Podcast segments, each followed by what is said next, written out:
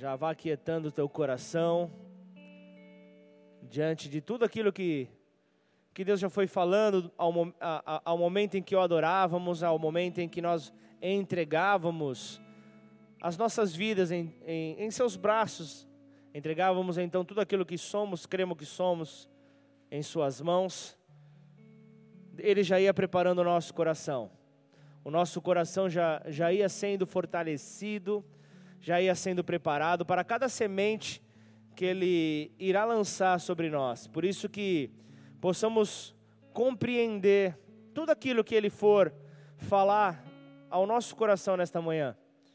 Que possamos então entender e ao término desse culto nos assentarmos à mesa com o Senhor, descansando, confiando que o conserto Ele fará sobre as nossas vidas, que o conserto Ele trará para mim e para você, que isso possa ser algo claro, para a glória do Senhor, em nome de Jesus, amém? E amém. A nossa tendência como seres humanos é nos acostumarmos com as coisas divinas, nos acostumarmos com a nossa rotina de irmos à casa do Pai, de termos ali o nosso momento no domingo e passa a ser mais um domingo, passa a ser mais um momento, mais um instante onde nós iremos sentar à mesa, mais, e, e, e então nós começamos, através disso, segurar o nosso coração, começamos através disso a, a, a, gerar esfriamento para as nossas vidas a partir do momento que o divino se torna algo normal, que o sobrenatural se torna algo natural. Então isso começa a não fazer mais sentido começamos então a, a, ter dificuldade em ouvir e receber a palavra de Deus, sempre pensando: olha, o que foi falado é para aquela pessoa que não veio hoje, ela poderia estar hoje aqui, ela poderia ter escutado, vou ver até se eu pego essa mensagem depois para entregar para ela. Mas se fosse realmente o propósito de Deus que essa pessoa estivesse aqui, ela estaria aqui, Deus faria tudo para que ela estivesse aqui. Se é você que está sentado aqui, é para você que essa mensagem serve. Se você está aqui é porque Deus quer falar contigo. Se Ele quisesse falar com aquela pessoa que ficou em casa dormindo, Ele levantava aquela pessoa. Isso não é nenhum tipo de problema para Ele.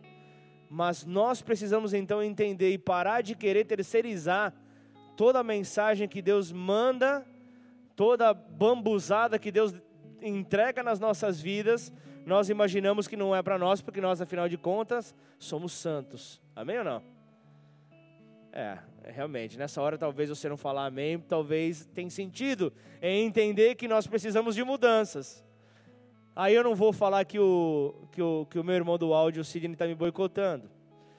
Mas a compreensão, então, que o formalismo, eu ser alguém formal, isso acaba escondendo a realidade, isso acaba esfriando então a minha vida e me traz um afastamento daquilo que é divino, traz um afastamento daquilo que Deus tem para a minha vida. Para isso eu preciso entender que sem paixão, nada ganha sentido na minha vida, nada ganha importância na minha vida.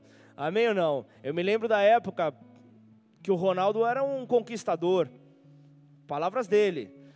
Enquanto não houve paixão, não houve uma entrega para sua esposa. Não houve uma entrega, isso para qualquer um, para qualquer homem que pensa o, te, o terror de São Miguel Paulista. Enquanto não houve paixão por sua esposa, enquanto não houve paixão, não há prioridade, não há foco, não há nenhum tipo de fundamento ou desejo em querer se entregar por completo. Mas quando essa paixão passa a existir, as prioridades mudam, começa então a, a um sentido acontecer. E, e, e, eu fui então meditar nessa palavra paixão. Como que ela foi originada, como que ela então entrou no nosso vocabulário, como que ela vem trazer mudanças para nós nos nossos dias. Paixão que parte da palavra no latim passion, que significa sofrimento, ato de suportar, vem da palavra sofrer, aguentar, ou parte ainda do grego pate, que fala sentir originalmente. E então você começa a ver que, que, que essa vida se resumia em designar a um conjunto de sensações negativas.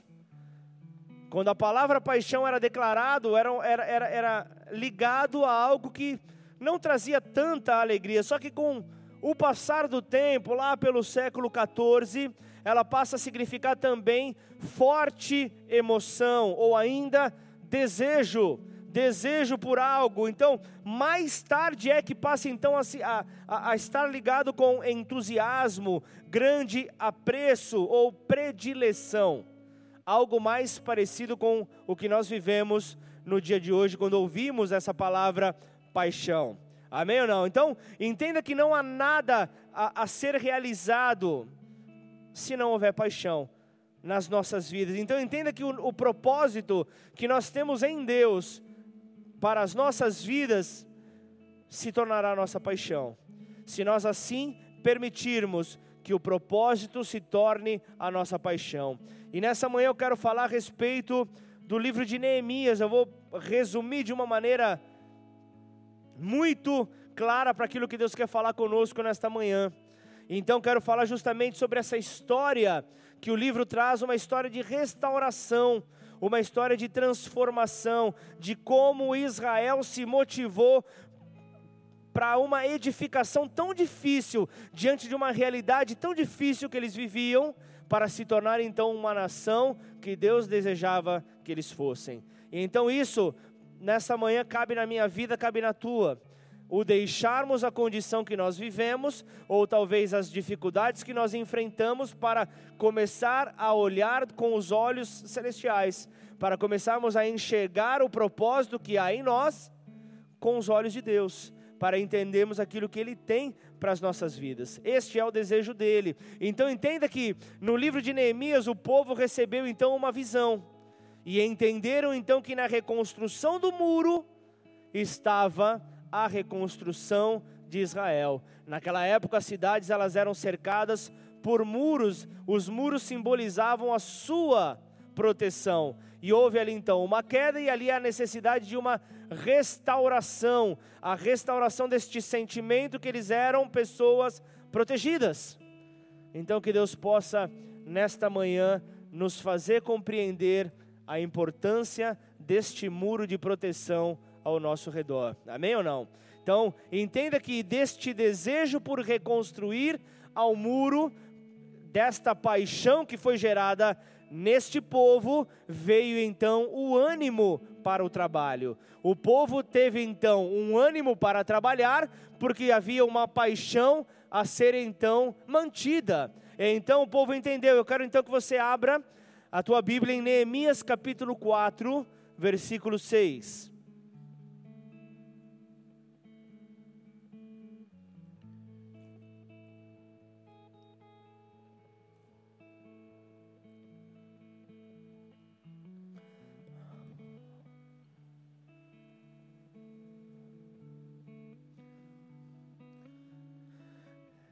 Neemias capítulo 4, versículo 6.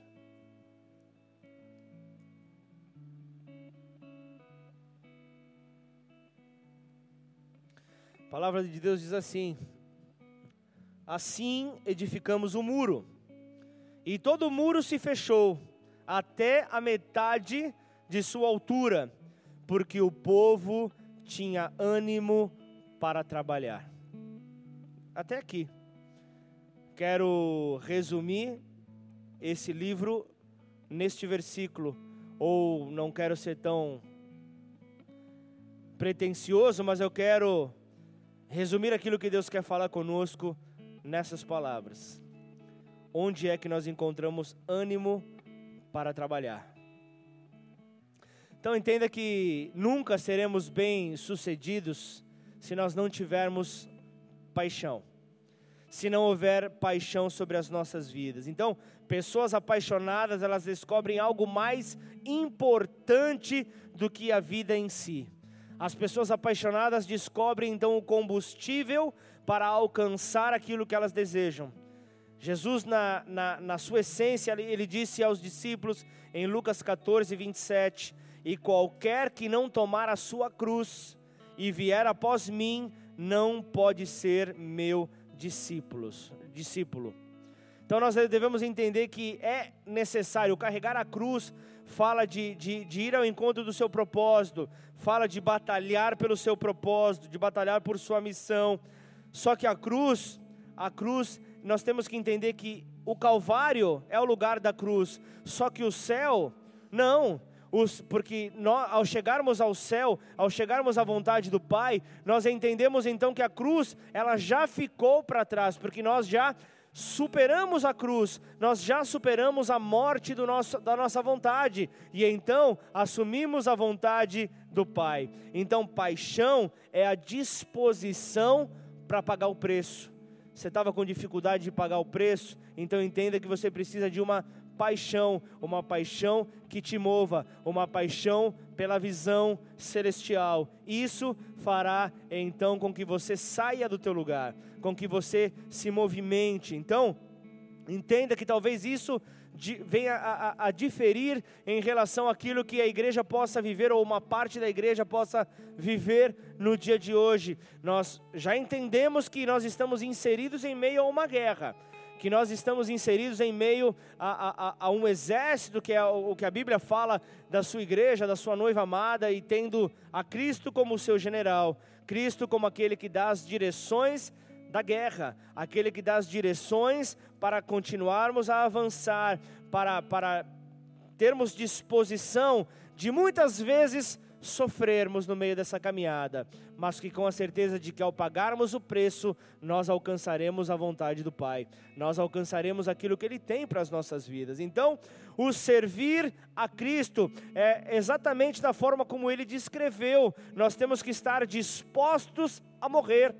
Nós temos que estar dispostos a dizer: não é o meu cansaço que vai me paralisar, não é os meus pensamentos atribulados que vão me paralisar, mas é a minha paixão, é a paixão pela missão que me fora dada. Eu preciso compreender que ao receber essa mensagem, a mensagem da cruz, a mensagem do Evangelho, eu tenho que ir por todo canto, eu tenho que ir por toda a terra alcançando pessoas, compartilhando isto para pessoas, espalhando, pregando, edificando, fazendo a diferença por onde eu passar, instruindo-as, batizando-as em nome do Pai, do Filho e do Espírito Santo de Deus. É isso que Deus tem para mim, é isso que Deus tem para você. Só que aquele que não estiver disposto a morrer, aquele que não estiver disposto a morrer não pode ir após o Senhor. Por quê? Porque não aguentará a pressão. Não aguentará a pressão e são esses que param no meio do caminho. Por quê? Porque não têm uma paixão. São movidos por seu próprio braço, por seus talentos. Então, triste dizer que eu posso afirmar que a minoria da igreja é alguém que tem uma vida ativa de leitura da palavra de Deus. Afirmo isso com pesar no coração, mas com uma certeza de que apenas a minoria é que consegue ter uma vida diária de leitura da palavra de Deus. Depois não reclame de fraqueza se você não se alimenta. Não, não, não reclame de uma anemia espiritual se você não recebe então o ferro, as substâncias necessárias para manter então o teu espírito fortalecido. Não adianta chorar pelos quatro cantos. Não adianta querer abraçar é, palavras, abraçar é, acusações, que o, que o inimigo ele vai fazer isso. Ele vai querer falar, ó, fica aí, meu. Depressão é a palavra atual. Fica aí, ó, você está com sintomas, hein? Fica aí hoje. Não precisa ir. Quando você estiver bem, talvez esse dia nunca chegue, se você for esperar. Se eu fosse esperar estar bem, apaixonado para ir ao encontro do Senhor, certamente hoje eu não estaria aqui. Não sei se estaria vivo, mas eu decidi um dia, eu preciso ir ao seu encontro. Eu preciso ir em direção à arca. Eu preciso ir em direção à presença de Deus. Jesus ele afirmou em Mateus 16, 25: Porquanto quem quiser salvar a sua vida, perdê-la-á. E quem perder a vida por minha causa, achá-la-á. Quem perder a minha vida, a, a, quem perder a vida por minha causa, ele diz que será então encontrada. Então, o que eu quero nesta manhã, ao começar nesta introdução esta mensagem, eu quero explicar aquilo que me move.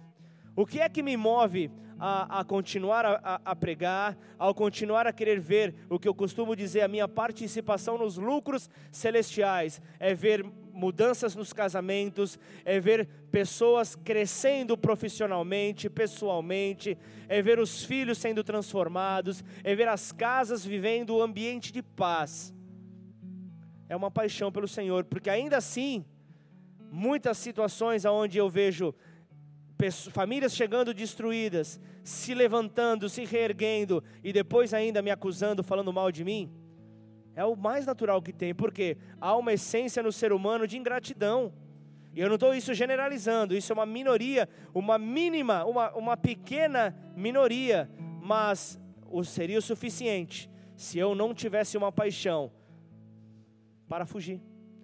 Eu, eu, eu tenho faculdade, eu tenho especializações, eu tenho um mínimo de um conhecimento, eu tenho outro idioma, eu vou, eu, eu, eu vou ficar apanhando? Eu, eu, eu, vou ficar, eu poderia muito bem ficar ali lambendo ferida. Eu vou fazer isso como, como cachorro abandonado na rua? Eu tenho uma paixão. Eu tenho uma paixão e essa paixão me move. Essa paixão me move, é ver vidas transformadas, é ver o perdido sendo encontrado, é ver o cego voltando a enxergar, é isso. Ou ah, você fala, mas são, são milagres que nós víamos apenas na Bíblia. Não. Pessoas que não tinham direção, mas hoje possuem um foco, têm a sua família transformada. Isso é o cego que voltou a enxergar. Isso é o cego que voltou então a ter uma direção, a ter uma motivação para caminhar. É essa paixão que precisa te mover, é essa paixão que precisa ser o teu combustível. Não é os nãos que você enfrenta pela frente, não é as dificuldades que você enfrenta pela frente, não é o tempo de esfriamento que você enfrenta, porque todos nós temos altos e baixos. A vida muitas vezes é como uma montanha russa. Há momentos que estamos lá em cima, há momentos que estamos lá embaixo. Mas o que eu posso é entender estou lá embaixo, estou frio, mas eu tenho que continuar. Eu não estou conseguindo orar, eu não tenho palavras para apresentar meu Pai, mas continua. Eu costumo falar, se ajoelha na presença de Deus, fala, Senhor, eu estou aqui. Pode ser essa a tua oração. Senhor, eu estou aqui, eu não tenho nada para dizer, eu não tenho nada para apresentar. Fala comigo. Fala comigo, Senhor. Eu não tenho nada para te oferecer. Ainda se o Senhor quiser ficar no silêncio, eu sei que o teu silêncio vai me tratar. Eu sei que o teu silêncio vai trazer paz para mim, Senhor, porque eu tenho ouvido tantas vozes, eu tenho ouvido tanto barulho, eu tenho sido tanto acusado, eu, eu, eu, o, o inimigo tem tentado me tirar do foco, o inimigo tem tentado roubar o propósito que eu tenho na minha vida, a minha identidade. Logo, na, no começo da tentação que Jesus passou ali em Mateus 4, o que, que é que aconteceu? A primeira coisa foi questionar a identidade se, se você realmente é o filho de Deus. A primeira coisa que o diabo quis foi roubar a identidade de Jesus, foi querer gerar confusão. E você acha que ele mudou? Você acha que ele é um, alguém criativo para mudar? Ele vai continuar a dizer: Você, quem é você? Quem é você para tentar me parar? Eu vou te atropelar. Então sai da minha frente. Não queira ser uma objeção a tudo que eu irei destruir, o diabo fala para você. Mas se você tem uma paixão, você sabe que isso não vai te abater, porque maior é o que está em você do que aquele que no mundo está. Essa é uma verdade que você precisa ter certo dentro de você. E quando você tem isso, você pode estar ferido, você pode estar machucado. Sabe aquele jogador que vai para uma final com contusão, vai para uma final com faixa na cabeça? Ele entende, eu tenho um objetivo, eu tenho que seguir, eu não posso parar. Eu não posso ficar no banco de reservas de braço cruzado. Eu não posso ficar no sofá da minha casa vendo meu time jogar. Não, eu preciso estar em campo. Eu preciso estar me superando, eu preciso dar através desta demonstração, eu estou machucado, eu estou ferido, eu estou com dificuldades, mas olha aqui, eu estou aqui, eu não estou largando a mão, eu estou te motivando a continuar. Você está bem? Maravilha, faz por mim e faz por você, mas não para, não para, não para. É isso que Deus quer, amém?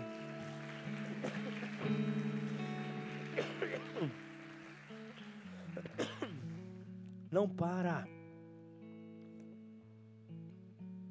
Não há um único homem, não há uma única mulher de Deus que não tenha passado por provações, que não tenha tido que superar provações e precisando mostrar que por Deus iria até o fim de que por Deus não pararia, continuaria a lutar. Eu preciso entender que sempre haverá os Isaques na minha vida. Se você não sabe do que eu estou falando, Abraão, ele se torna o pai da fé ao, ao após ali cometer um maior ato de demonstração de dependência de Deus. Isaac, é, é, Abraão, ele tinha uma promessa, ele seria pai de multidões. Só que ele, ele olhava para ele, olhava para a mulher, idade avançada como isso acontecerá? Então a mulher, a mulher que muitas vezes mostra ali as mulheres do dia de hoje que não conseguem entender o que Salomão fala em Provérbios 31, você precisa ser a sabedoria, você precisa ser aquele que mesmo na frieza do teu marido, você empurra o teu marido, você fala, marido, não para,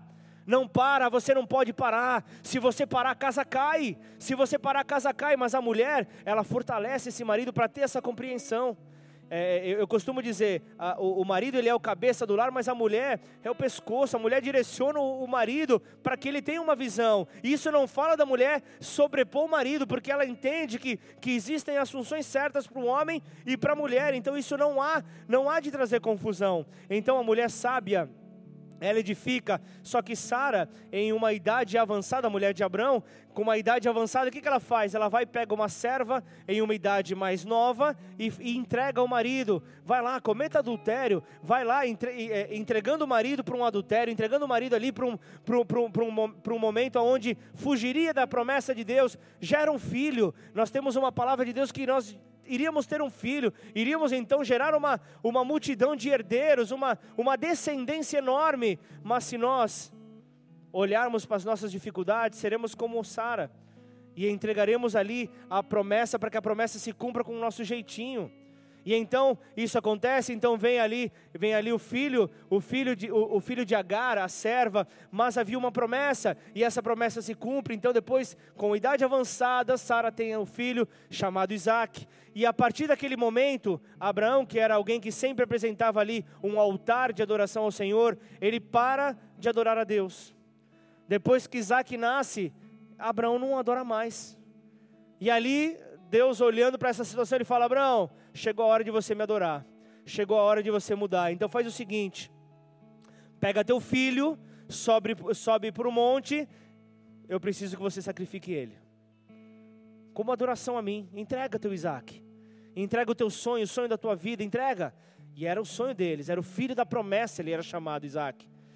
E então ele sobe para o monte, e ali no monte, o filho que difere do sobrinho, o filho entende que aquilo que o pai direciona vai ter uma saída. E ele vai subindo, o filho já estava acostumado ali ao ambiente de sacrifício, ele sabia. O pai subiria e levaria consigo um cordeiro, levaria consigo um animal para ser então sacrificado. Só que ele olha ao redor e ele fala: opa, eu não estou vendo animal, eu não estou vendo nenhum tipo de animal, e eu sou o único que estou indo com meu pai com a corda com os, com os apetrechos para o sacrifício, tem alguma coisa errada aí. Mas se Deus pediu para eu estar aqui, eu vou, eu vou com meu pai. Se meu pai pediu para eu estar aqui, eu vou com ele. E então ele sobe, no momento que ele prepara tudo para sacrificar o filho, vem a voz de Deus ali falando: Abraão, agora eu sei, agora eu sei que você me ama mais do que todas as coisas. E nessa hora ele apresenta então um sacrifício. Ali já tipifica o que Jesus passaria por nós naquela hora, quando um cordeiro é apresentado no lugar de Isaac, ele mostra que ele morreu no nosso lugar. E então ali nós vemos, quando você ouvir essa expressão, entrega o teu Isaac, é uma, uma expressão realmente bem do, do meio do evangelho, que é justamente entrega aquilo que talvez você possa colocar na frente de Deus. E o Isaac pode ser casamento, o Isaac pode ser emprego, o Isaac pode ser condição financeira, pode ser bens materiais, são tantas as coisas. Por isso, ele, ele, essa é uma verdade que vem. Precisam ser sacrificados os Isaques na nossa vida.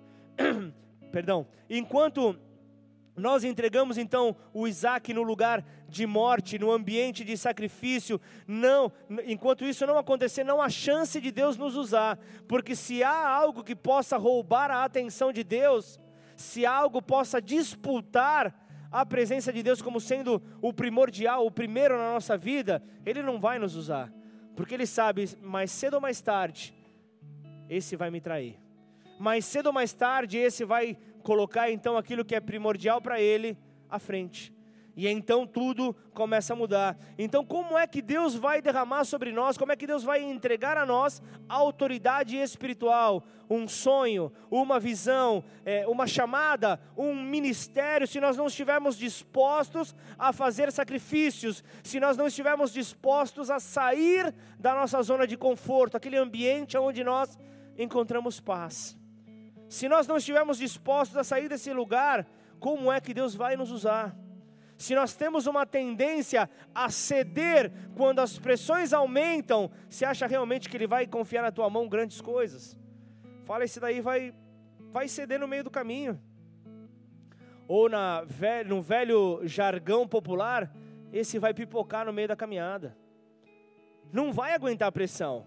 E a pressão vai vir, vão, vão esmagar ele, ele vai ceder. Porque ele vai se sentir abatido, vai se sentir opresso e então ele vai abandonar todas as coisas. Então entenda que não há, não há quem sendo usado por Deus não tenha sido confrontado pelo Senhor, não tenha sido pressionado pelo Senhor, mas também tenha demonstrado disposição de ir até o fim para servir a Jesus. Essa é uma verdade que tem que estar viva em nós. Desistir de ambições e visões falsas por uma visão genuína é o caminho para uma verdadeira vida. Nós precisamos então tirar tudo aquilo que traz confusão, tudo aquilo que, que busca realmente nos confundir, e então colocar em nós e, e realmente nos questionar quão ardentemente tem queimado esta paixão dentro de mim.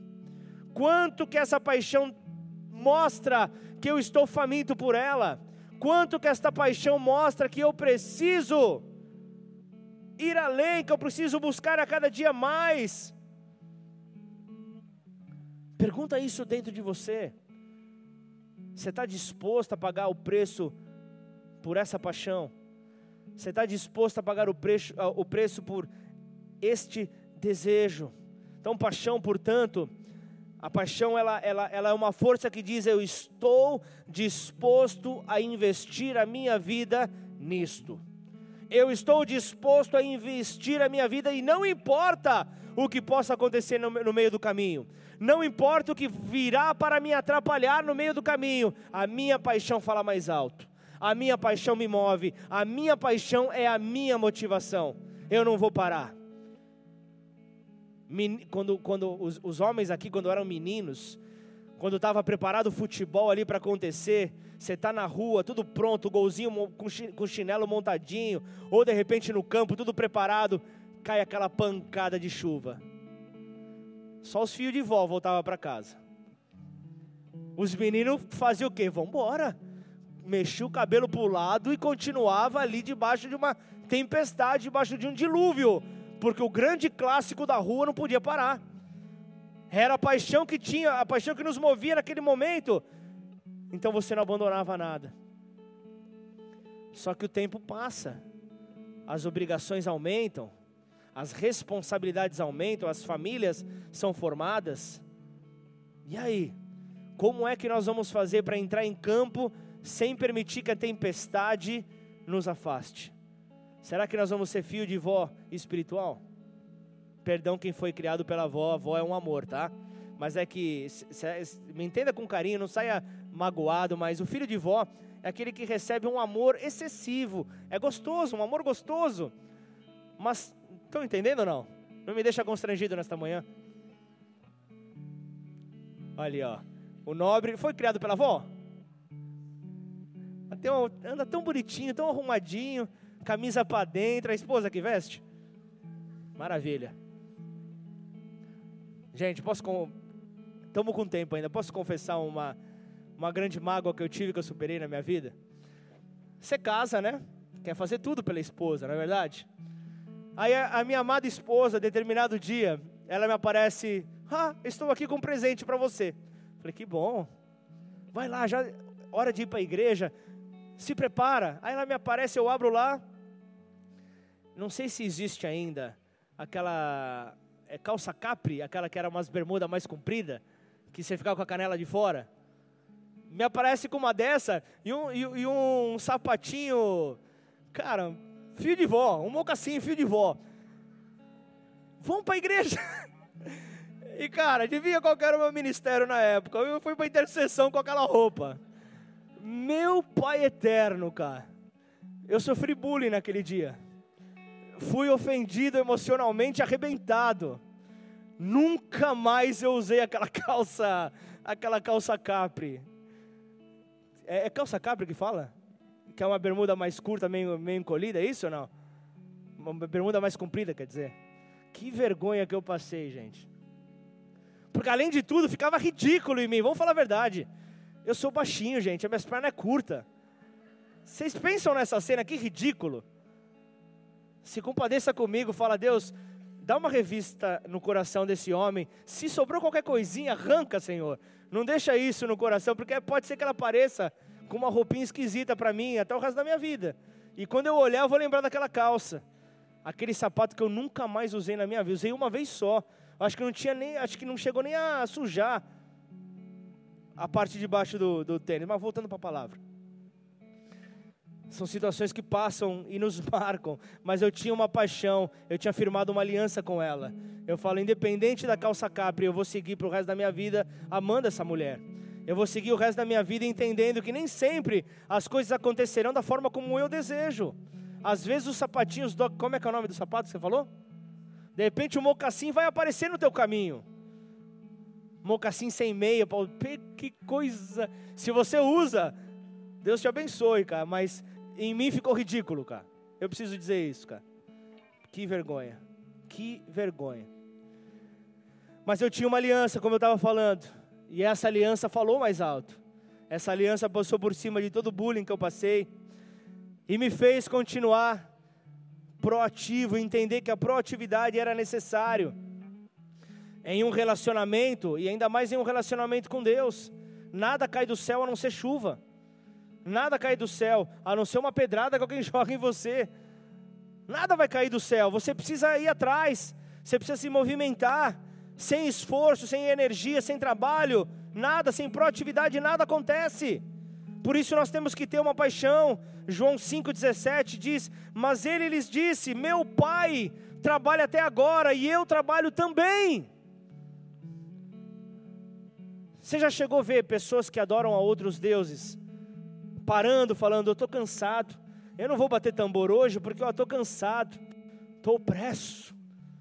Você já viu? É só crente bobo que faz isso.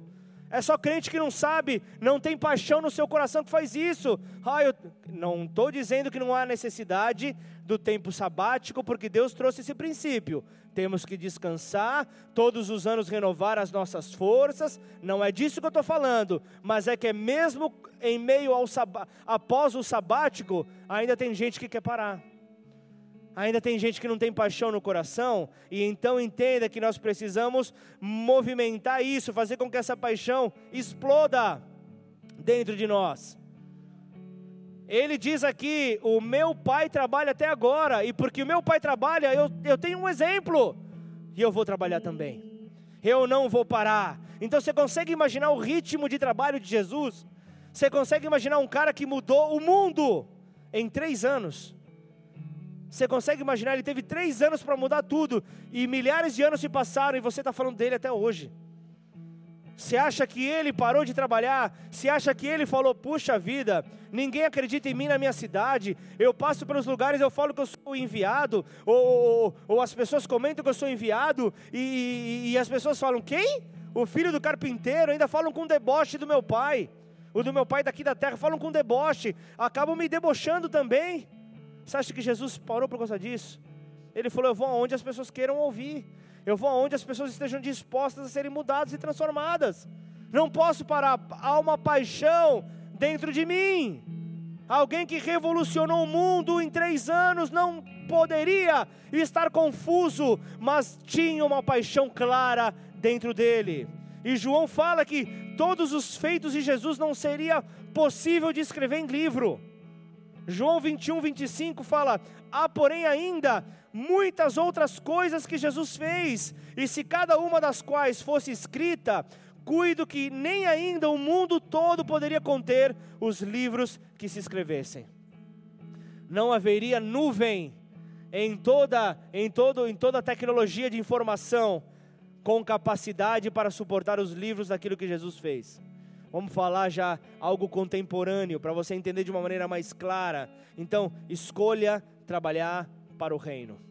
Escolha trabalhar para este reino. Então, precise, precise então ser compreendido. É preciso então ser compreendido esta missão. Você que é um líder, você precisa entender que você precisa ser apaixonado. Do contrário, você não aguentará a pressão. Se não houver uma paixão que te motive, você não aguentará a prisão, a, a pressão.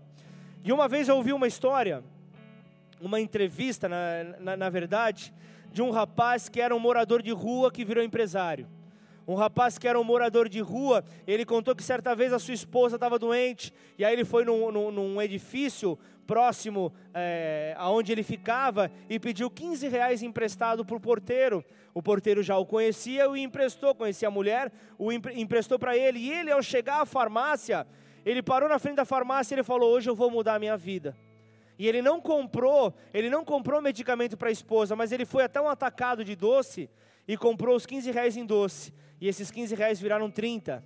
E então, com 30 reais na mão, ele foi na farmácia, comprou remédio, deu para a mulher, comprou mais doces e, e, e, e, gerou novos 30. Então ele foi, devolveu o empréstimo para aquele, aquele porteiro e continuou a fazer. Logo, três meses depois, ele já estava morando num hotelzinho com a mulher, um ano passado, um ano já passado disso acontecido, ele já estava construindo ali num bairro periférico do Rio de Janeiro uma casinha com a sua esposa, ele já estava ali progredindo, ele já estava avançando e, e, e continuando a, ser, a, a, a trabalhar, ele percebeu que havia alguns prédios comerciais cujos executivos não conseguiam descer para pegar ali o seu momento ali do seu lanche, o seu, o seu, biscoito, o seu doce, seja lá o que, o que fosse consumir, o que, que ele faz? Numa grande ação de marketing, no, no, o marketing não precisa de grandes coisas, né? Ele começa a atender a esses prédios comerciais. E então, a vida do cara explode. O cara, o cara então ele abre então uma,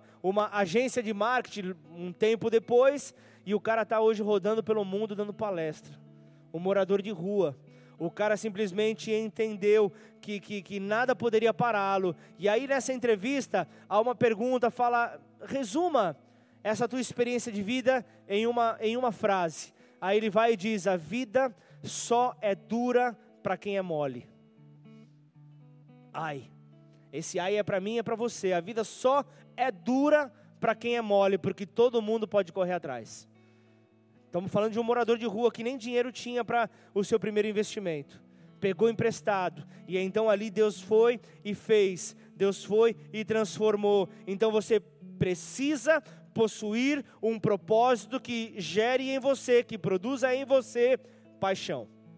Você precisa ter esse propósito, você precisa ter a atitude daqueles que trabalharam nos muros com Neemias. Vamos voltar a ler? Neemias 4, versículo 6. Volta então a sua motivação da mesma forma que aquele povo tinha, que aquele povo teve, melhor dizendo. Neemias capítulo 4, versículo 6. Assim edificamos o muro, e todo o muro se fechou até a metade da sua altura, porque o povo tinha ânimo. ânimo para trabalhar. Em outras versões, fala assim: o coração do povo se inclinara a trabalhar. Ou ainda, o povo manifestava disposição para trabalhar.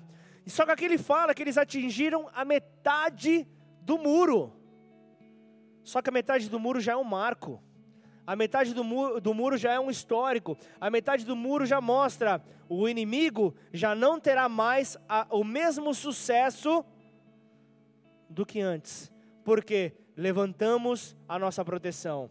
Levantamos o nosso muro, ainda que esteja até metade. Então, nessa hora que o muro chegou na metade, o restante se motivou falou lá, já tem o resultado. Olha lá, já tem ali uma, uma já tem ali uma, uma, uma oportunidade para eu, eu avançar, já tem uma proteção. Olha, ali realmente aconteceu. Aqueles que se levantaram antes de mim já mostraram trabalho, e isso trouxe disposição para aqueles outros que estavam ali, que talvez estivessem com seus braços cruzados. Então entenda que ali estava pela metade, aquela metade estava despertando avivamento no povo. Então nós precisamos então completar a obra, nós precisamos completar este muro, nós precisamos de avivamento. Esse avivamento precisa vir. Então lembre-se que depois que Neemias viu essa obra começando, a visão do muro reconstruído, ele volta para o seu emprego. Quando começa o negócio a acontecer, mas ele já não estava satisfeito. Ele andava com tons depressivos porque ele queria trabalhar na visão que ele tinha. Ele não queria trabalhar em outra situação a não ser naquilo que ele tinha como visão. Isso precisava acontecer, isso precisava estar realmente acontecendo na sua vida para motivá-lo. E, e esses traços depressivos era decorrente da sua paixão por mudança. E ele não poderia manter uma rotina, ele queria mudança, ele queria ver mudança, ele queria ver transformação. Então Neemias é o tipo de homem, Neemias é o tipo de homem que não consegue esconder o que sente. Neemias é aquele que demonstra o seu sentimento, demonstra a sua paixão, e ele estava triste porque não podia aceitar a situação do seu povo, que era facilmente abatido, porque um povo que não tem propósito, qualquer coisa o confunde. Porque o propósito te dá uma direção, o propósito te mostra o caminho que você deve seguir. Se você não tem um propósito, se você não tem uma paixão, você se perde facilmente. Esse é o grande problema. Então, nós precisamos ser como esse povo que começou a ver: opa, já tem a metade de um muro, nós temos uma proteção, vamos então nos fortalecer, um ajudando o outro. Uma visão foi estabelecida, e então, com esta visão estabelecida, quando nós temos uma visão, nós ficamos tristes do lugar em que nós nos encontramos, porque nós queremos estar aonde realmente nós deveríamos estar. Então nós fazemos de tudo, porque a paixão nos consome, nós fazemos de tudo para chegar nesse ponto, nós fazemos de tudo para alcançar o lugar aonde Deus deseja que nós estejamos. Só que as pessoas que se satisfazem, as pessoas que se alegram com uma, uma existência inferior do que aquilo que de, deveriam estar, do que aquilo que precisariam estar, são pessoas realmente que acabam se frustrando. Não apenas é, uma tristeza numa situação presente, num momento pre presente, mas também a indignação, ela pode te empurrar para uma nova visão e para novos horizontes, e é este, esta é a nossa oração. Nós precisamos desta paixão para nos mover. Senhor, nos mostra que nós temos um outro horizonte, nós temos um desafio a alcançar. Nos mostra que a visão, ela precede a paixão. Por isso, tira tudo aquilo que possa impedir os meus olhos, tudo aquilo que possa impedir a minha visão, tudo aquilo que me, que me impossibilita de viver a paixão que o Senhor tem para a minha vida, Pai. Paulo fala na segunda carta aos Coríntios, no capítulo 11, versículo 22, nós vemos Paulo demonstrando a sua paixão. As pessoas ali da igreja de Corinto estavam questionando o apostolado sobre a vida dele. Mas você não andou com os discípulos, você não é merecedor do respeito que você está tendo, você não merece isso. Então, entenda que a maioria das pessoas realmente não tem uma paixão pela vida porque não tem uma visão no seu coração e não sabem quem são em Cristo. Só que algumas pessoas estavam ali então questionando a este servo, e esse servo estava falando, a Paulo estava falando: eu preciso aqui demonstrar, explicar para este povo que eles estão enganados, que eles estão realmente totalmente sem nenhuma credibilidade. Não sou eu que estou sem credibilidade, mas são eles. Então, Paulo se dirige até aqueles homens. Paulo se dirige até eles e começa então essa, essa conversa, começa ali a, a, trabalhar isso, começa ali a mostrar ali que eles eram falsos profetas, mesmo ali, mesmo, mesmo que aquilo que estava prestes é, a acontecer, prestes a ser falado, pudesse ser é, suar, parecer como algo ridículo, algo insensato, ele não se incomodou e continuou. Então abra ali a tua Bíblia, 2 Coríntios 11, versículo 22, para concluir.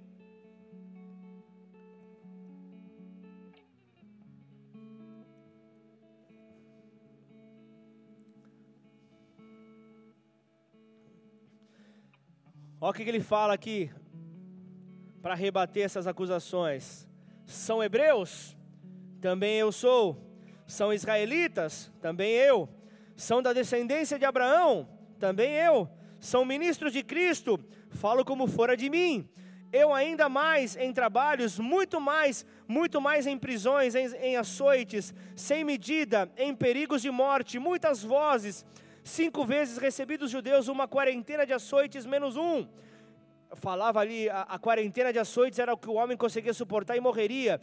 Quando era essa, esses 39 açoitadas, era o máximo da tortura.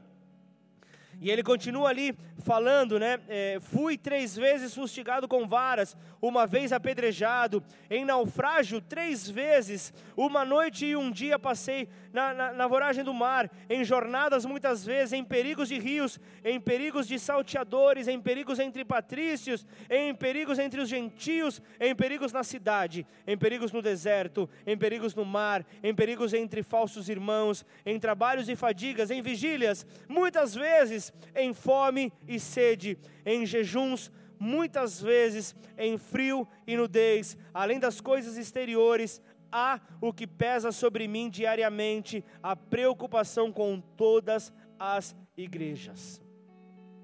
Então, porque Paulo apresentou esta lista de problemas, esta lista de tribulações que ele passou, como parte da prova de que ele era um apóstolo genuíno, de que ele não estava ali perdido, mas que ele havia sido direcionado pelo próprio Cristo. Por que, que ele apresenta isso? Ele estava dizendo aqui, ele estava falando: se a visão e a tarefa que recebi não fossem verdadeiras, vocês realmente acham que eu estaria disposto a passar por tudo isso? Vocês acham realmente que eu estaria disposto a enfrentar todas essas situações? Paulo ele pagou um alto preço, ele pagou um alto preço pela visão, mas a sua paixão o capacitou a fazer tudo isso. A sua paixão o capacitou a permanecer firme. Então você, você estará apaixonado pela essa visão se você permanecer firme depois que a tempestade passar. E eu vou te dizer algo: um dia a tempestade passa. A tempestade ela não é para sempre, o deserto não é para sempre, a dificuldade não é para sempre. Vem para trazer ensinamento, vem para te amadurecer, mas vem e vai, termina, não é para sempre, é uma escola. Mas se você permanecer fiel à visão, isso mostra uma marca de legitimidade sobre a visão. A visão que você tem, ela é real quando você, se, quando você permanece fiel a ela. Quando você não a abandona. É muito fácil ficar é, animado em relação a uma visão, mas o mais difícil é você permanecer fiel a ela. Eu ah, estamos aí alguns anos participando, fazendo café com o pastor, e eu recebo pessoas que estão chegando à igreja. E as pessoas chegam apaixonadas, chegam ali falando: Uau, que, que, que visão maravilhosa, que visão é, extraordinária de ir ao encontro do perdido, é maravilhoso, é algo realmente eu me sinto aceito, eu me sinto então abraçado, como isto é bom. Mas o permanecer fiel àquilo que Deus te mostrou, Deus ele não muda ou muda? Deus ele é fiel. Se ele te falou algo, se ele te jogou ali em meio a uma situação, ele vai te sustentar para permanecer nela. É algo claro, é algo fidedigno de quem é fiel. E Paulo, ao apresentar então essas justificativas, ele mostrava: eu tenho credenciais que me habilitam, me habilitam para tudo isso. Só que ele era um homem invejado, invejado pelos melhores, invejado por aqueles que ali estavam. Era um jovem capacitado e, foi preparado ali, estudou com Galileu, ele teve a melhor preparação, ele tinha uma grande influência em sua comunidade religiosa. Ele era alguém realmente participante. Ele poderia ter sido um fariseu notável. Ele poderia ser aquele que é conhecedor, mas não vive. Este fariseu, de uma maneira notável, poderia ter tido uma vida muito fácil seu pai era um comerciante, um cidadão romano. Ele poderia ter ali realmente uma outra realidade. Paulo nasceu com esta cidadania, ele poderia ter realmente ter sido muito bem sucedido em tudo e não passado por essas necessidades que ele passou. Poderia ter tido uma história de sucesso, mas ele tinha uma visão. E a paixão por essa visão o fez permanecer firme, o fez declarar: Eu irei para a prisão, eu sei que isso é necessário, eu serei açoitado, sem problema, passarei por uma infinidade de problemas. Não há problema, porque a visão que Deus me deu mostrou que é mais importante do que qualquer coisa na minha vida, eu não vou parar. Eu vou continuar falando deste amor que me transformou. Eu vou continuar falando deste amor que me fortalece. Paixão significa que o que eu creio é maior do que aquilo que eu vejo. Paixão mostra que, ainda que os meus olhos estejam vendo dificuldades, eu sei, porque eu creio que eu vou passar por essas dificuldades. Eu não vou parar em meio a elas, eu vou continuar, eu vou avançar. Então, entenda que muitas pessoas elas fracassam justamente após a queda. E aí fica com aquela sensação: o que vão pensar de mim? Então eu vou me esconder. É fácil esconder. Você não quer passar por uma condição de fraco, mas se comporta como tal. Se comporta como tal, então como? Como conseguir ser transformado se permanece nessa condição? Há uma necessidade de mudança e a visão é a fonte da paixão, é o teu combustível, é a paixão que providencia a você a resistência. Por isso, trabalhe sobre esta paixão. Então, quando realmente alguém está apaixonado por seu sonho, por sua visão, vai permanecer firme quando aparecerem as dificuldades. Estou há 15 anos lutando, lutando, lutando, lutando, apanhando, apanhando, vencendo, apanhando, vencendo, apanhando, vencendo, vencendo e vamos. E que, que eu sou melhor do que você? Sou nada melhor do que você. O que pode nos difer diferenciar é a busca. Uma coisa que eu coloquei na minha vida, eu não quero ser como a terça parte daqueles que receberam daquele terreno que recebeu semente, como a parábola do semeador. Eu não quero ser os 75% que não deram fruto. Eu quero dar fruto, Senhor. Por isso me ajuda, me fortaleça. Eu estou apaixonado por essa visão, Senhor. E essa paixão não pode ser como uma paixão de adolescente que vem e vai como quem troca de roupa. Eu preciso ter persistência e continuar avançando. E eu preciso de paixão para alimentar. Eu preciso de uma paixão para alimentar então este meu desejo. Então eu entendo que a paixão, ela é mais forte do que a morte. E porque a paixão é mais forte do que a morte, eu entendo que eu não consigo mais dormir, eu não consigo mais comer, eu não consigo parar até que essa paixão seja satisfe é, satisfeita por, por, mim, até que eu, que eu possa então é, é, providenciar tudo que a satisfaça. Eu não posso deixar isso parar. Então você entenda que você não vai conseguir parar o que você está fazendo e continuar feliz. Se isso acontecer, se você parar e ainda continuar feliz, então você não está apaixonado por essa causa. Porque aquele que para e, e, e, e, não sente alegria, sabe, eu, porque eu tenho uma paixão, eu não posso parar. E porque eu parei, eu não consigo permanecer feliz até enquanto eu voltar. Eu preciso então permanecer feliz, eu preciso alimentar esta paixão. Então, se você se deixar desanimar por alguém que disse um não para você, você não tem essa paixão. Busque compreender isso de uma maneira melhor. Baixa um pouquinho aí o retorno para mim, está muito alto. Paixão, ela supera qualquer problema. Então, quando você capta a sua visão e permanece ela, você será recompensado e essa paixão vai contagiar aqueles que estiverem ao seu redor, aqueles que estiverem com você, porque a paixão te faz pagar o preço, a paixão te movimenta, a paixão te fortalece. E se você luta para descobrir uma visão clara para a sua chamada, para o seu ministério, saiba que ela precisa estar fundamentada na paixão por Cristo, no amor pelos perdidos. É para isso que ele morreu. Foi por isso que ele morreu. É como a história daquele casal de pombinhos. Aquele casal de pombinhos que viram a tartaruga tentando subir numa árvore sem sucesso. Aí um pombinho chega para o outro, e o pombinho chega para a pombinha e fala: Amor, será que não está na hora da gente falar que a nossa filha é adotada? Porque ela tem que saber que nunca ela vai conseguir chegar na árvore, porque não foi feita para isso. Não tem asas para subir, não tem, não tem habilidade para subir. Então a tartaruga caminha com a tartaruga. As águias caminham com as águias. Aqueles que voam caminham com os que voam. É assim que Deus fez.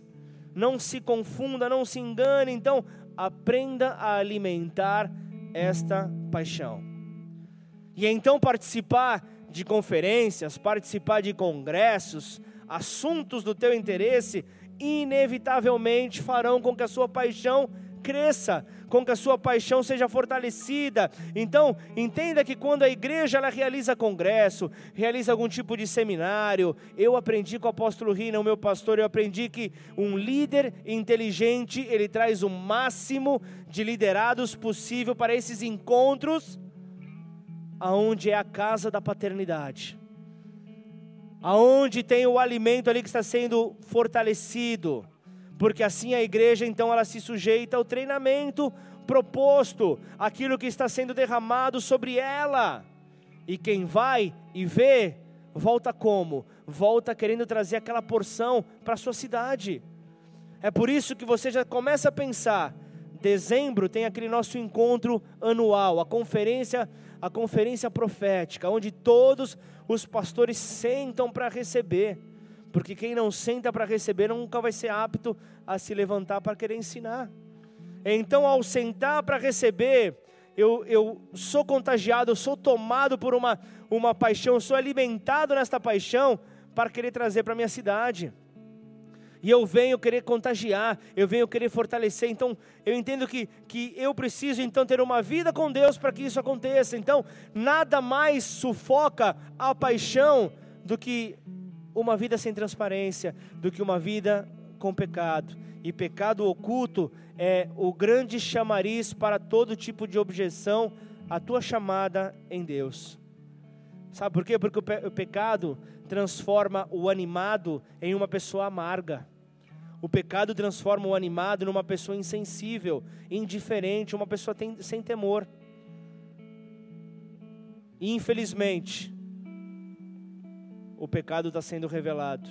Infelizmente, Deus vai permitir que o pecado que possa, possa tentar te rondar, esse pecado não deve morar sobre a tua vida, não deve ser estabelecido sobre você. Por isso, tudo aquilo que possa tentar te tirar o foco dessa paixão, dessa chamada, você precisa tirar. Tirar do teu caminho, tirar do seu hábito diário, tirar da tua vida. Cuide de você, porque não cuidar de si mesmo é pecar. Então, para concluir, vamos testar essa nossa paixão. Vamos testar isso que está sobre nós. Então, reflita sobre as ações que você está tendo na tua vida. Será que elas, elas estão expressando o amor ao teu próximo? Será que o teu próximo está se sentindo amado por você por intermédio das tuas atitudes? Será que vidas estão sendo edificadas ou ainda alcançadas por causa do teu testemunho? As pessoas estão querendo ser como você é? Será que a tua paixão está tão explícita que as pessoas estão querendo te imitar? As pessoas estão querendo ser como você? Então vamos manifestar os dons latentes que Deus confiou em nós, aquilo que há de melhor em mim, aquilo que há de melhor em você, e permita que Deus faça isso. Permita que Deus se manifeste através da tua vida. Então, quanto mais nós alimentarmos a nossa paixão, mais clara será a nossa revelação para o futuro que nós teremos em frente. Então, curva sua cabeça, feche os seus olhos. Vamos orar por isso.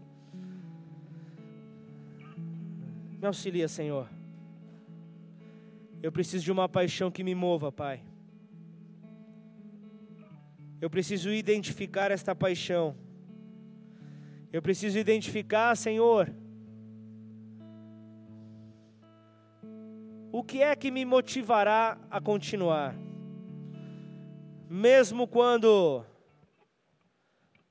as velas do, do, do meu navio rasgarem, mesmo quando os pneus da comitiva, dos veículos da comitiva, furarem, mesmo quando o meu sapato furar, mesmo quando eu sentir dores, o que é que me fará mover? O que é que me fará sair do lugar?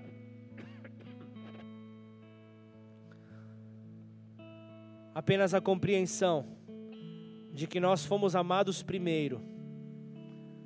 João expressa isso com palavras de sabedoria ao dizer que Deus ele amou ao mundo de uma maneira tal, de uma maneira grande, que ele entregou o seu filho unigênito para morrer no nosso lugar, no lugar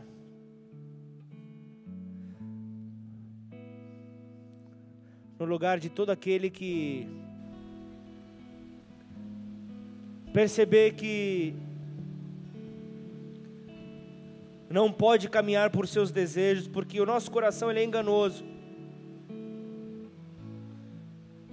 O nosso coração é enganoso, gera confusões e nos faz então caminhar em busca do nosso próprio desejo. E quando nós, quando nós temos, quando nós não temos uma paixão, nós temos a tendência a nos isolar. E quando nós nos isolamos, isso demonstra egoísmo da nossa parte. Aquele que se isola, ele busca satisfazer os seus próprios desejos. Isso a Bíblia nos orienta, amém ou não? Então nós precisamos de transformação e compreender que Deus amou o mundo de tal maneira que entregou o seu filho no nosso lugar para morrer em nosso lugar, para que todo aquele que nele crê não pereça, mas tenha nele a vida eterna. Senhor, então que isso seja a nossa paixão. E então tudo fica mais claro, o que estava embaçado, o que estava turvo, começa a ganhar tons de transparência, e então nós somos motivados a, a ir alcançar a visão que Deus compartilhou para nós. E então nós vamos alcançar, ó Pai, em primeiro lugar, as nossas próprias vidas porque de nada adianta ganhar o mundo inteiro e perder a sua própria alma. Mas ao, ao estarmos rendidos diante do Senhor, ao estarmos rendidos diante deste amor, nós vamos então ao encontro daquele que está perdido. Da mesma forma como nós fomos alcançados, nós queremos alcançar outras vidas. Nos ajuda então, Senhor, a não parar. E aquele que está de pé, vigie para que não caia. Por isso é um tempo de sermos famintos. Eu quero orar por esta casa, Pai. Eu quero orar por todo aquele que que não, não tem tido fome, todo aquele que não tem tido desejo em querer te conhecer mais. Às vezes se depara com uma Bíblia com uma linguagem difícil de compreensão e não procura ir atrás para entender, para estudar melhor, para saber melhor aquilo que está sendo falado, são promessas que estão à nossa disposição, foram liberadas sobre nós. Por isso, Pai, gera esse desejo, gera esta paixão. Isso vai mudar, ó Pai, o nosso caminhar, vai mudar a nossa forma de encarar as dificuldades, Senhor. Até o momento que seja declarado a maioria desta família trata-se de um povo que tem relacionamento diário com Deus, com a Sua palavra, com a Sua verdade. Ao sermos fortalecidos espiritualmente, nós fortaleceremos todo aquele que se aproxima em nossa direção. Por isso, antes de nos assentarmos à mesa, eu quero lançar essa palavra sobre a tua vida. Talvez você não tenha sido um exemplo por onde você tem caminhado. Talvez a tua forma de caminhar não tenha despertado admiração nas pessoas. As pessoas não têm visto a Cristo através dos teus passos. Eu não vou pedir para você ficar de pé, eu não vou pedir para você se expor. Eu não vou pedir para você ter qualquer tipo de constrangimento, porque esse é o momento de teu e Deus. Esse é o momento de você realmente se entregar a Ele. Ele conhece a tua verdadeira necessidade. Ele sabe o estado que você se encontra. Por isso, Pai, toque em cada coração que aqui está, Senhor. Tem corações que estão tomados por tristeza, tem corações que estão tomados por desânimos, por desânimo, mas tem corações que estão tomados por uma paixão, Pai. Que essa paixão, essa paixão possa ser, ó Pai, alimentada com gasolina. Que esse fogo, que essa chama possa ser alimentado com gasolina um combustível inflamável que ainda possa explodir ainda mais esta chama. E então, Senhor, nada vai roubar a tua glória, nada vai roubar, ó oh Pai, o que o Senhor tem para nós. E esse desejo por mais nos fará, Senhor, a, a, a mergulhar em um livro que não tem fim nós continuaremos sempre a ler, sempre a ler, sempre a reler, e sempre uma novidade virá, sempre uma novidade nos alcançará. Por isso, Pai, que esta novidade de vida que há em Ti, Senhor, nos renove nesta manhã. Renova o desanimado, renova o animado, fortaleça o animado. Queremos colocar os nossos pés na rocha firme, no solo firme que é o Senhor Jesus. E se você entrou aqui nesta manhã, sem uma aliança estabelecida com este Senhor, talvez você não, não conheça, não tenha nenhum tipo de conhecimento a respeito de quem é Jesus, o que ele fez por mim, o que ele pode fazer por mim, quem ele é. Por isso, a, a resposta que você pode dar nesta hora é entregar a tua vida a Ele, é buscar conhecê-lo cada vez mais. Eu não estou falando que você vai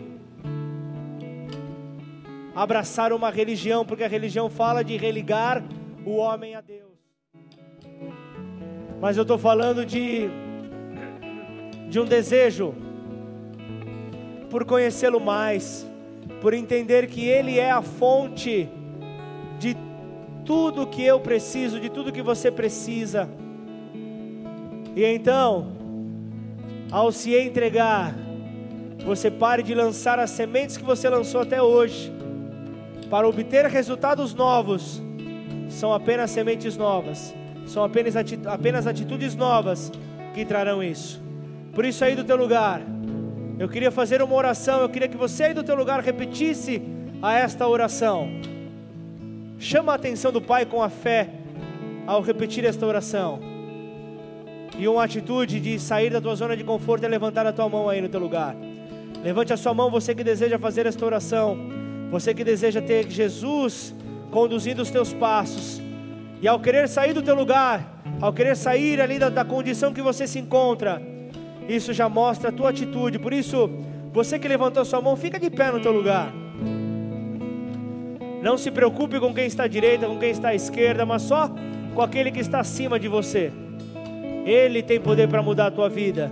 E então, com fé, repita esta oração, declara assim: Pai, Pai nesta manhã, nesta manhã eu quero entregar a minha vida eu quero entregar a minha vida a Ti, a Ti. e eu reconheço Eu reconheço o Seu amor seu amor pela minha vida, pela minha vida ao entregar ao entregar o Seu Filho, o seu filho Jesus Cristo, Jesus Cristo para morrer em meu lugar. para morrer em meu lugar. E então, E então, ao terceiro dia, no terceiro dia, o Senhor o ressuscitou. o Senhor o ressuscitou. O Senhor mostrou O Senhor mostrou para todo aquele que em ti crer para todo aquele em quem te crê que nada pode parar que nada pode parar aquele que crê. aquele que crê. Nada pode parar Nada pode parar aquele que confia aquele que confia no seu plano. no seu plano. Por isso eu por isso. te recebo, te recebo, Jesus Cristo, Jesus como Cristo, meu único como meu e único suficiente e suficiente Senhor e Salvador. Senhor e Salvador. Eu confesso, Eu confesso os meus pecados pecados diante de ti diante de ti. e eu declaro eu declaro o meu desejo o meu desejo de não mais de não mais viver neles, viver neles, mas a partir de hoje mas a partir de hoje viver em ti viver em ti para tua glória. para a tua glória. Em nome de Em Jesus. nome de Jesus. Pai, em nome de Jesus, eu quero apresentar cada vida aqui diante do Senhor. Cada um que fez esta oração, que o Senhor possa escrever o seu nome no livro da vida, Pai, e transformar os seus passos, passos firmes, passos firmes no Senhor. E então, Pai, muda a história, Pai. Muda a história do teu povo, muda a história da tua noiva, Senhor. Queremos ser, ó Pai, conhecidos, ó Deus, por uma resistência. Queremos ser conhecidos, ó Pai, por aqueles que em Ti se fazem fortes.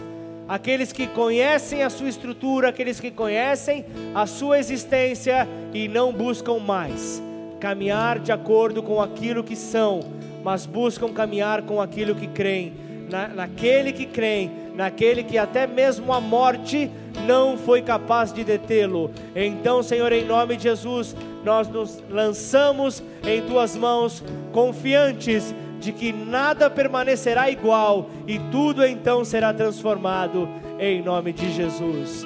Amém. Se você concorda, diga amém e dê uma salva de palmas aí no teu lugar.